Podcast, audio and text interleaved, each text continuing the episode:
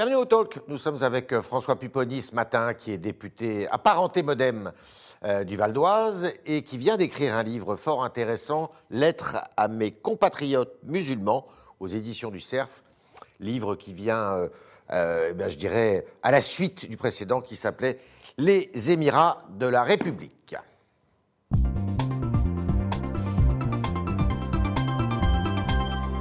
François Pupponi, bonjour. Bonjour, Israël. Alors, euh, il y a eu des manifestations ce week-end, il y a ce conflit israélo-palestinien euh, qui occupe le cœur de l'actualité.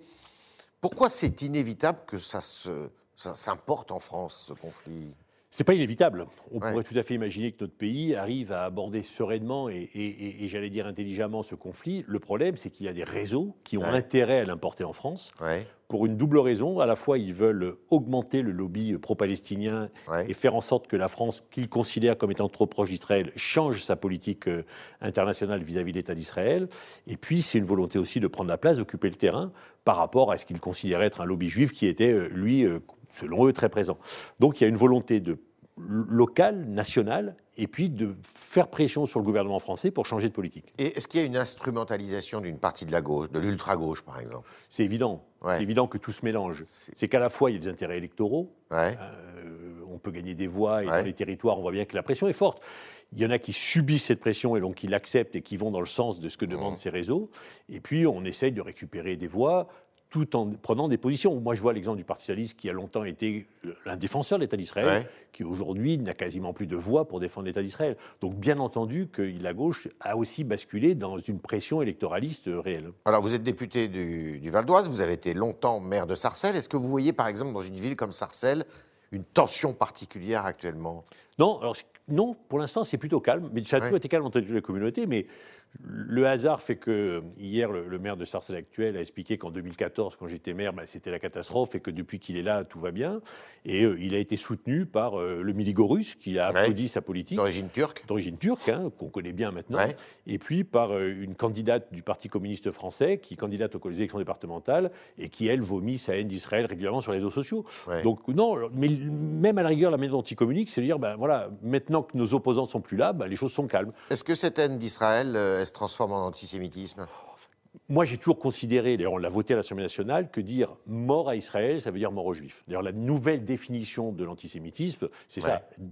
Je répète, on peut critiquer la politique du gouvernement israélien, Ouais. mais demander la mort, la disparition de l'État d'Israël, c'est dire mort aux Juifs. Ça, c'est la même chose. Et ceux qui disent mort à Israël, en fait, c'est une manière d'être antisémite. D'accord. Alors, pourquoi ce livre, Lettres à mes compatriotes musulmans Je disais que vous en aviez euh, écrit un précédent qui s'appelait Les Émirats de la République, dans laquelle vous décriviez, notamment d'ailleurs à partir de, l'exemple de Sarcelles, la difficulté à, euh, bah, à faire habiter, à faire vivre tout le monde. Et là, c'est un- une interpellation? Oui, c'est une lettre, parce que moi, je considère qu'il y a le problème de l'islam politique, il y a le problème de l'islamisme, il y a le problème du terrorisme, et puis il y a l'islam de France et les musulmans de France qui ne posent pas de difficultés.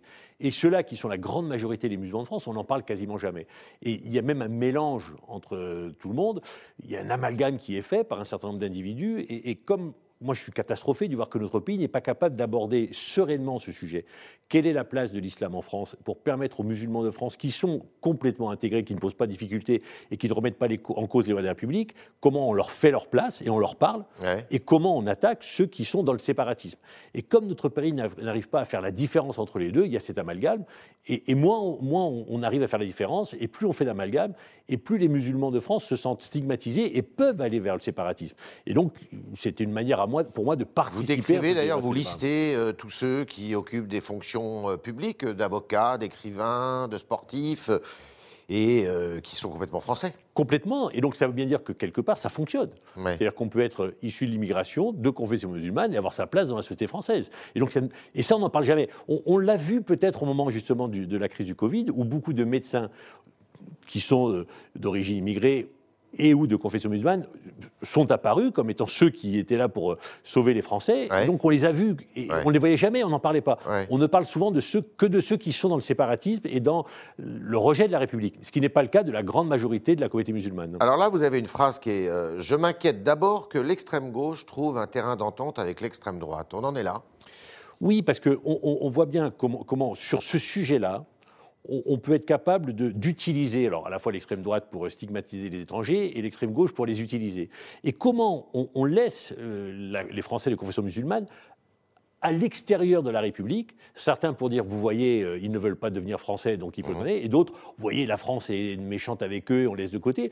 Et comment le fait qu'on les exclut quelque part de la, de la République et de la nation sert à la fois l'extrême gauche et l'extrême droite. Alors, le Parti socialiste, euh, vous l'avez dit, enfin la gauche en général, elle est divisée. Est-ce que la droite aussi est divisée? Alors, la droite, elle De la même façon. Est-ce qu'elle est irréconciliable Est-ce qu'il y a des droites irréconciliables? Alors, je, je on commence à le voir à l'Assemblée nationale en tout cas, et au niveau du débat euh, politique sur ce sujet-là. Il y a ceux qui refusent carrément l'islam. Par exemple, il y a ceux qui avaient déposé dans la loi sur le séparatisme des, des amendements qui interdisent le port du voile dans, l'espace public, qui disent nous on ne veut pas cette religion. Et puis il y a d'autres qui disent non, nous sommes dans une république laïque, on doit respecter tout le monde et chacun a sa place.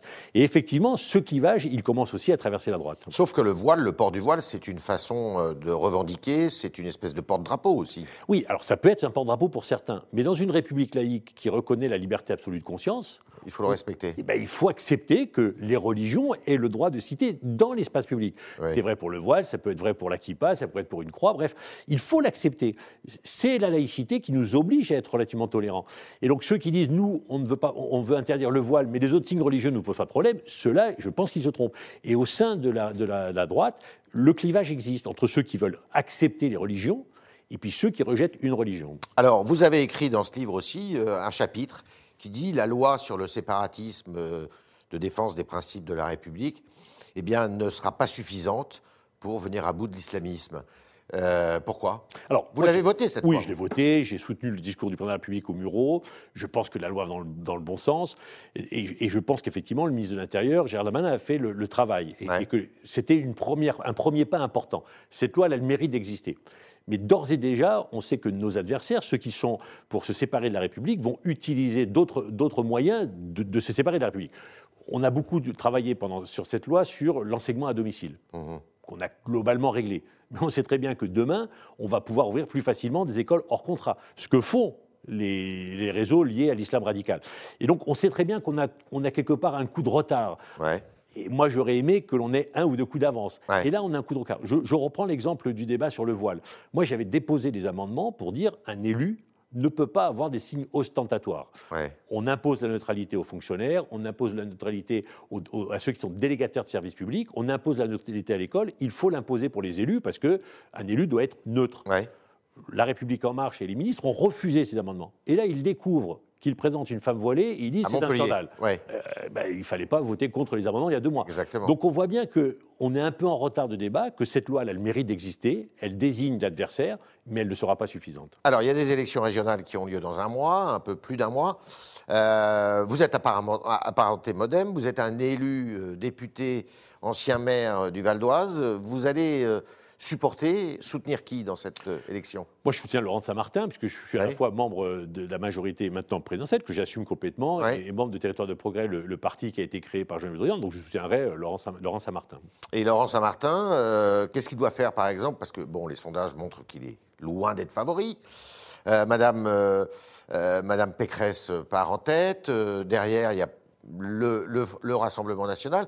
S'il y a une, un risque qui est faible ici, que le euh, Rassemblement national arrive en tête Est-ce qu'il faut faire un front républicain? Moi, j'ai toujours été pour. Je pense, pour. Je pense qu'il faut faire. Un... Dans n'importe quelle région, il faut que ça marche. Je pense, qu'il faut y aller. En tout cas, aujourd'hui, le risque, il est réel que demain, Marine Le Pen puisse prendre le pouvoir. Certains le disent, moi, je le pense. Vous pensez qu'elle peut être présidente de la République? Oui, je pense qu'elle peut, parce que les Français qui ont, qui ont essayé la droite, la gauche, Emmanuel Macron, qui sont déçus euh, par les trois, pas tous, mais certains, peuvent à un moment dire, bah, et je l'entends tous les jours avec, dans des discussions qu'on peut avoir avec des connaissances, et lui dire, et pourquoi pas? Et quand on nous dit que ça ne marchera pas, bah, on verra bien. Donc les Français, je pense, une grande majorité, sont prêts à l'aventure, ce qui me paraît être très préjudiciable pour notre pays. Et donc effectivement, je pense qu'il faut l'empêcher. Après, je ne dis pas que de l'autre côté tout est parfait et que les partis euh, qui existent n'ont pas été, euh, n'ont pas posé de difficultés. Mais en tout cas, je pense que ce sont des partis qui ne poseront moins de problèmes que ne pourra poser euh, Marine Le Pen. Donc je pense qu'effectivement, il faut ce front républicain. Il faut ce front républicain contre le Rassemblement national, mais il faut ce front républicain partout où on peut contre l'islam politique. Et c'est là-dessus qu'il faut se battre. Soit nous en sommes capables, soit effectivement les deux progressons. D'accord. Euh, et donc, vous ferez campagne aussi pour Emmanuel Macron euh, en 2022 oui, moi je l'ai annoncé. C'est la raison pour laquelle, c'est une des raisons pour laquelle j'ai quitté le Parti socialiste et que j'ai rejoint la majorité présidentielle. C'est de dire voilà, en 2022, je pense que l'on aura le choix entre Emmanuel Macron et euh, Marine Le Pen. Ce qui veut dire que la droite et la gauche classique sont hors jeu maintenant? Ben, Aujourd'hui, la gauche désunie ne peut pas y arriver, en tout cas je ne le pense pas, et la droite commence à être aussi en grande difficulté. C'est aussi le résultat à la fois de l'effondrement des partis traditionnels et de la stratégie d'Emmanuel Macron qui a anticipé cet effondrement et accéléré. Mais effectivement, je pense que sur un deuxième tour, Emmanuel Macron et Marine Le Pen, mon choix est fait. Votre choix est fait. Et euh, c'est pas pour ça qu'il y aura une majorité en faveur de, de Emmanuel Macron aux législatives après aussi. On verra bien. Vous avez vu, il y a une tribune, enfin, il y a une interview aujourd'hui de Jean-Louis Missica qui dit qu'il faut baisser euh, l'accès au deuxième tour euh, aux législatives. Alors, toutes ces réformes, je pense qu'il faut un moment réformer notre, nos lois électorales. Vous êtes favorable à la proportionnelle? Oui, parce qu'on ne pourra pas. D'ailleurs, si demain Marine Le Pen arrive au pouvoir, c'est parce que justement, elle représente un nombre d'électeurs important à la présidentielle et que, le, que, quelques semaines après, elle se retrouve avec trois députés. Donc c'est vrai qu'il y a un problème de représentation de, de, notre pays, de nos électeurs à l'Assemblée nationale. Donc il faut changer. On a espéré le pouvoir le faire dans cette mandature, ça n'a pas été possible, mais je pense qu'à un moment, il faudra le faire. À la fois, il faut une dose de proportionnelle, il faut faire en sorte que l'on puisse effectivement mieux représenter les électeurs pour qu'ils puissent s'exprimer. Et, et moi, je pense que c'est une manière aussi de lutter, parce qu'il vaut mieux affronter nos adversaires dans l'hémicycle sur des thématiques politiques très fortes et, dans un débat législatif, plutôt que de les laisser dans la rue. On est avec François Pupponi, auteur euh, de Lettres à mes compatriotes musulmans, livre qui vient de sortir aux éditions du CERF. Et on continue avec vos questions, chers internautes, qui sont posées ce matin par Vincent Lenoble.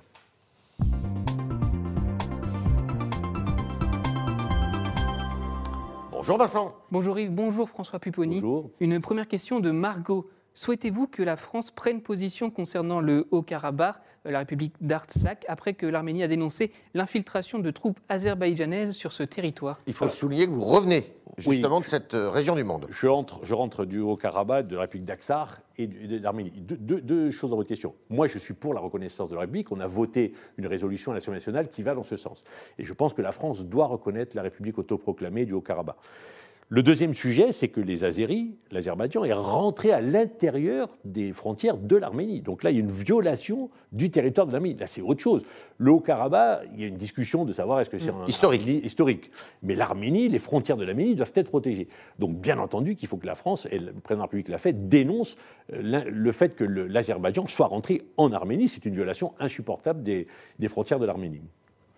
Une autre question de Coralie. Faut-il craindre, selon vous, des émeutes en France, notamment dans, les banlieues, vous dit-elle, en parallèle des affrontements euh, du conflit israélo-palestinien? On en parlait tout à l'heure. Oui, le risque existe. Mais, mais vous savez, le, risque existe. Mais ce que j'ai pu constater, c'est que ces réseaux qui étaient très influents en 2014 le sont encore plus en 2021.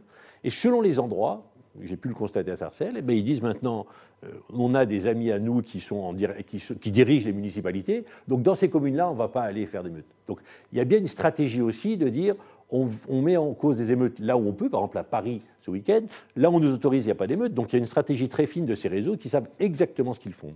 Là, oui, euh, vous dénoncez en fait le clientélisme qui existe entre certains élus locaux et euh, les islamistes. Oui, le clientélisme ou même des accords officiels.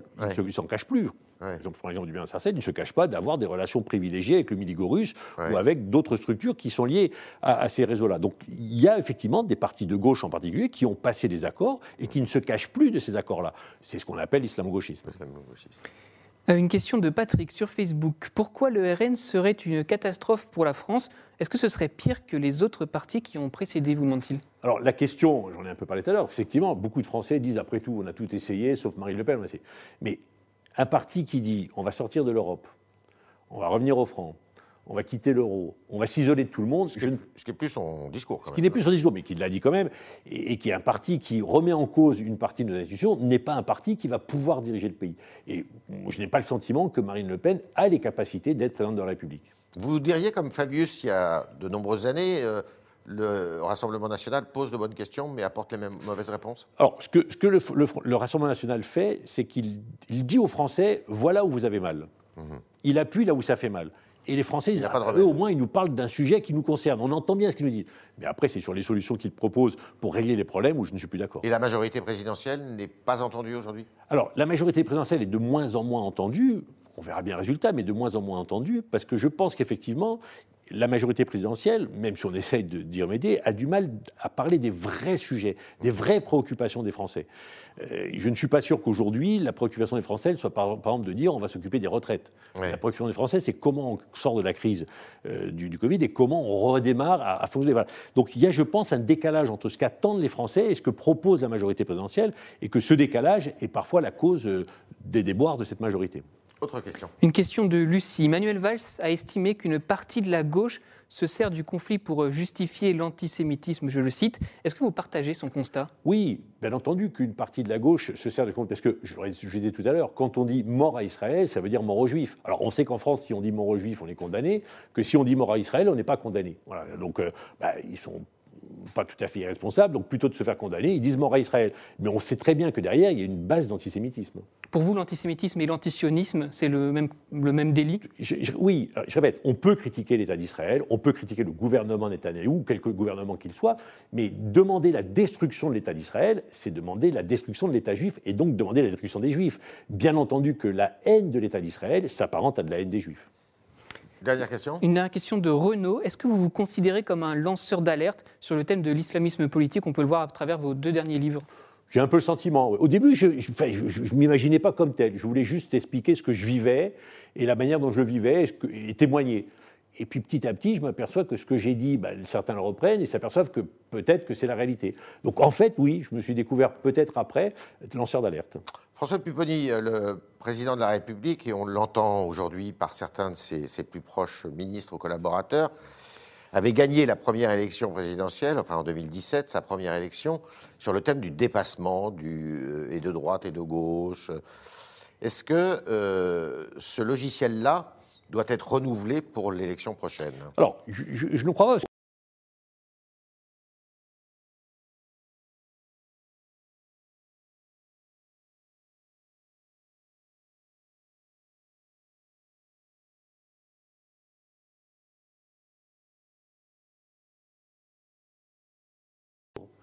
Comment va-t-il apporter des réponses au sujet des Français aujourd'hui, la sécurité, le problème de la place de l'islam?